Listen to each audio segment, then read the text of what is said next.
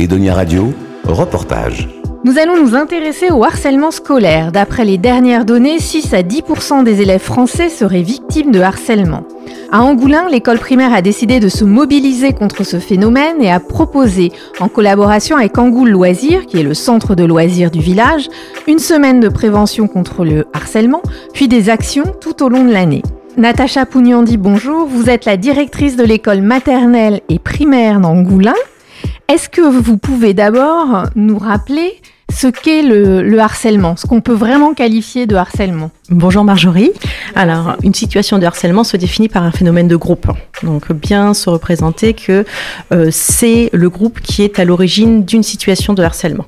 Euh, à bien distinguer d'une situation de conflit, de bagarre, de dispute. Le harcèlement, c'est un phénomène de groupe euh, d'enfants, un enfant harceleur accompagné, entouré de un, deux autres enfants qui vont être témoins ou qui vont aller dans son sens pour euh, le soutenir à l'encontre d'un élève en particulier, sous forme de façon... Euh, alors le harcèlement, il se définit donc par le groupe, mais aussi de façon répétée. C'est vraiment une répétition d'action. Euh, ça va être de la violence verbale, de la violence physique, mais vraiment, il y a ce phénomène de répétition. Et dans toutes ces situations de harcèlement, il va y avoir aussi des témoins, des témoins neutres. Alors parfois un défenseur, mais pour ça, il faut que ce soit un enfant qui ait suffisamment confiance en lui pour s'opposer et euh, bloquer cette situation, intervenir ou avoir l'idée, enfin avoir le réflexe de venir prévenir aussitôt et alerter aussitôt un adulte. Et souvent des enfants qui sont spectateurs. Toujours dans 80% des situations, il y a toujours des enfants spectateurs euh, qui passaient par là, mais qui ne vont pas intervenir. Alors vous, euh, en tant qu'institutrice et directrice, comment vous arrivez à repérer les situations de harcèlement? Est-ce que vous y arrivez déjà? En réalité, toute la difficulté, c'est euh, d'avoir un retour des enfants. Euh, déjà parce que les enfants n'en parlent pas forcément, parce que euh, pour eux c'est aussi souvent pas grave, hein. c'est-à-dire qu'on a reçu un coup et c'est pas grave, ou alors c'est de l'ordre d'une dispute ou autre, hein. ou même quelqu'un nous a mal parlé et ça n'est pas grave. Dans les classes, les enseignants connaissent les enfants. On a cette proximité avec les enfants, avec les élèves, et ça nous permet de voir quand un enfant ne va pas bien. Euh, quand un enfant ne va pas bien, l'enseignant va de toute façon, dans tous les cas, euh, avoir une discussion, une conversation avec, euh, avec cet élève pour savoir ce qui se passe. Au niveau de la cour de récréation, on voit quand il y a un attroupement. Maintenant, si c'est de façon plus fine et qu'il n'y a pas un gros groupe, on ne voit pas tout ce qui se passe dans les cours, effectivement. Alors, vous avez une approche euh, du harcèlement euh, très intéressante puisque euh, vous pensez que pour traiter du harcèlement scolaire, il faut d'abord traiter du bien-être de l'enfant, du bien-être de l'élève dans sa, dans sa globalité. Vous pouvez nous expliquer un peu Donc, alors, le traitement du harcèlement scolaire, alors il y a deux choses déjà. première chose, c'est intervenir au niveau d'une situation qu'on aurait relevé, qu'on va relever, donc c'est intervenir en direct.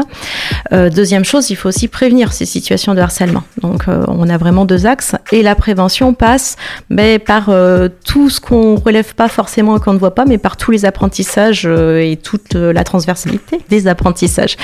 donc ce qu'on appelait avant les compétences transversales, qu'on appelle maintenant les compétences psychosociales, toutes ces compétences-là, on les développe au travers des différentes situations d'apprentissage, que ce soit en français, en maths, en éducation morale et civique.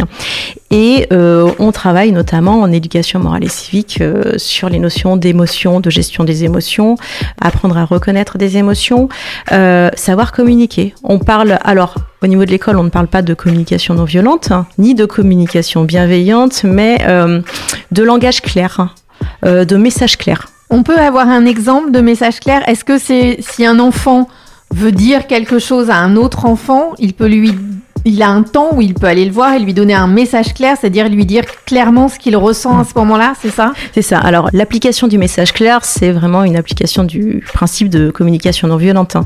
C'est un, je vis quelque chose. Deux, j'exprime mon ressenti à l'autre sans que ce soit accusateur. J'exprime ce que je ressens. Trois, j'exprime mon besoin et je suis dans la discussion. Donc c'est apprendre euh, dans l'apprentissage de ce message clair, quand on, a, on parle de ces situations de communication aux enfants, on leur indique, on leur indique aussi que l'écoute est importante. Hein. Ça n'est pas que euh, exprimer ce que je suis et ce que je ressens et ce dont j'ai besoin, c'est aussi savoir écouter, écouter l'autre, écouter ce qu'il ressent, écouter ce, qu'il a, ce dont il a besoin et respecter, euh, respecter l'autre. Alors, vous avez fait toute une semaine de, prévention dans l'école primaire d'Angoulin. Qu'est-ce que vous avez euh, développé comme, euh, comme activité? Est-ce que vous pouvez nous donner un exemple d'activité qui a permis aux enfants de prendre conscience de ce qu'était aussi le, le, harcèlement scolaire? Il y a eu deux types d'activités. Une activité proposée pour les enfants de CP, CE1, CE2 et une activité différente euh, orientée pour les enfants de CM1 et CM2. Les deux axes étaient différents. On a des enfants qui n'ont pas la même tranche d'âge et les propos et les discours ne peuvent pas être présentés de la même façon. Au niveau des enfants de CP, CE1 et CE2, l'approche a été davantage émotionnelle euh, puisqu'ils ont les activités étaient orientées sur un personnage qui était dessiné, qui s'appelait Willy, euh, et ils ont personnalisé ce personnage. Donc il avait déjà ce prénom, mais ils lui ont donné des habits, des accessoires, euh, des accessoires d'activités sportives, de loisirs, etc. Donc ils ont vraiment personnifié et défini ce personnage. Et euh, ensuite, ils ont dit euh, oralement à Willy des mots qu'ils auraient pu entendre dans la cour de récréation. t'es méchant, je t'aime pas, je déteste tes baskets, elles sont moches, ta coupe de cheveux est moche. Plein de petites choses qu'ils ont pu entendre euh, en cours de récréation.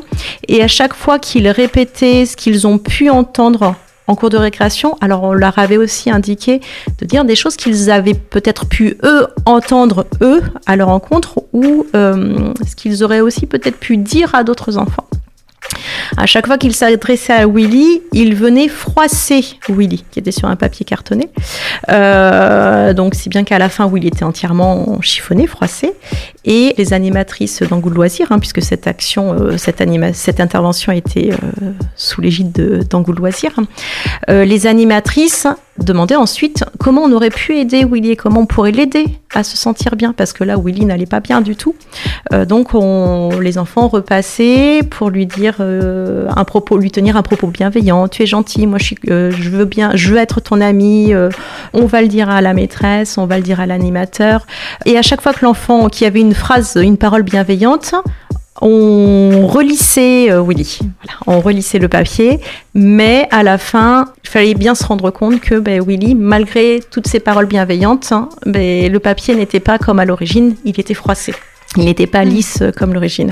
Donc euh, que Willy gardait des, des séquelles, à l'intérieur. Voilà, euh, la définition, c'est on, leur a dit que dans son cœur, voilà, son cœur était touché, meurtri. Oui, c'est très imagé. Voilà, c'était très imagé. C'était une approche vraiment totalement émotionnelle. Et pour les plus grands, alors donc CM1, CM2 Alors pour les CM1, CM2, ça a été davantage poussé dans, dans le sens où on leur a expliqué, on leur a présenté aussi les droits euh, les droits et les lois aussi, en indiquant que le harcèlement, c'était répréhensible euh, à partir de l'âge de 13 ans. Et euh, c'était davantage dans, des échanges et des discussions, mais vraiment orientés sur les droits et la loi qui existent. Oui, on les prépare au collège, on, on les prépare à ce qu'ils pourront enfin, ce à quoi ils pourront éventuellement être confrontés. Après, on rappelle que la majorité des enfants ne sont pas confrontés au harcèlement scolaire. Non, non, non, non, non, non, non, mais effectivement, c'est euh, pour préparer au collège aussi. Mm. Mais le, tout, euh, tout comme pour les, les plus jeunes, c'était vraiment d'orienter sur la, la communication. C'était de dire qu'il fallait intervenir, il ne fallait pas accepter, il fallait en parler. En parler à d'autres copains, oui, c'était déjà une première chose, mais en parler aux adultes. Et euh, surtout ne pas rester dans son coin seul. Et aussi, euh, j'imagine, en parler à un adulte, et si cet adulte n'est pas réceptif, parce que pour X raison, il peut ne pas l'être le jour où l'enfant va le voir, mm. que l'enfant ne se décourage pas et aille voir un autre adulte. C'est ce qui leur a été précisé, effectivement. Alors tout au long de l'année, j'imagine que vous allez, être, euh, vous allez continuer à travailler sur ce thème, peut-être euh, voir des retombées d'ici la fin de l'année euh, scolaire. Vous avez voir mesurer ou pas. Euh, donc, alors, pour commencer, on a déjà une première action qui a été mise en place. Euh, suite aux interventions, on a mis en place euh, des petites boîtes non au harcèlement, avec donc à côté desquelles les enfants ont des petits papiers, crayons et peuvent glisser leur prénom s'ils souhaitent parler à un adulte. oui, puisque lors de l'intervention des plus grands, euh, ils pouvaient euh, s'isoler euh, et ils devaient glisser dans cette boîte un papier de couleur indiquant s'ils avaient déjà été harcelés, s'ils avaient été harceleurs, s'ils ne se sentaient pas concernés par euh, la notion de harcèlement aussi, parce que euh, tout simplement, ils, enfin, ça va bien pour eux, ils ne se posent pas davantage de questions, et euh, s'ils avaient été témoins. Et s'ils souhaitaient parler à un adulte, ils devaient écrire leur prénom sur le petit papier. Euh, donc euh, à partir de là, on a mis en place euh, des boîtes hein, dans les couloirs de chaque bâtiment, y compris à la cantine et au centre de loisirs. Et donc là, les enfants peuvent glisser des petits mots. Alors en parallèle, il y a eu en parallèle, il y a aussi le Conseil des délégués qui souhaitait participer.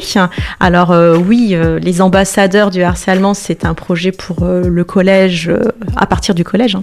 Mais on parle beaucoup de la récréation, de l'organisation et du climat de la récréation, notamment des grandes récréations aussi de la pause méridienne et les enfants, euh, les plus grands hein, bien sûr, avaient souhaité euh, pouvoir euh, être ambassadeurs, intervenir. Alors bien sûr, on leur rappelle qu'ils ne sont pas responsables, que ce sont les adultes qui restent responsables.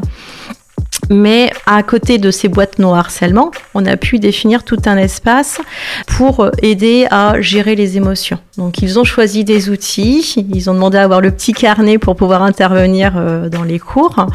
Euh, alors notamment un tableau euh, des émotions pour pouvoir mettre des mots sur ce qu'on ressent, un baromètre émotionnel, des petites astuces. J'accompagne l'enfant et je l'aide à respirer, je l'écoute, je lui propose de venir dessiner ou écrire sur un papier euh, donc voilà, ils ont demandé à ce que des espaces soient prévus pour ça, à pouvoir intervenir et à ce que les affichages euh, paraissent non pas que dans ces espaces, mais aussi euh, au niveau des fenêtres qui donnent sur la cour de récréation. Natacha Pougnandi, je rappelle que vous êtes directrice de l'école maternelle et de l'école primaire d'Angoulins-sur-Mer. Si vous êtes victime de harcèlement scolaire ou si vous, parents, vous souhaitez des renseignements sur le harcèlement scolaire, une plateforme téléphonique est à votre disposition. Vous pouvez composer le 3020. Edonia Radio.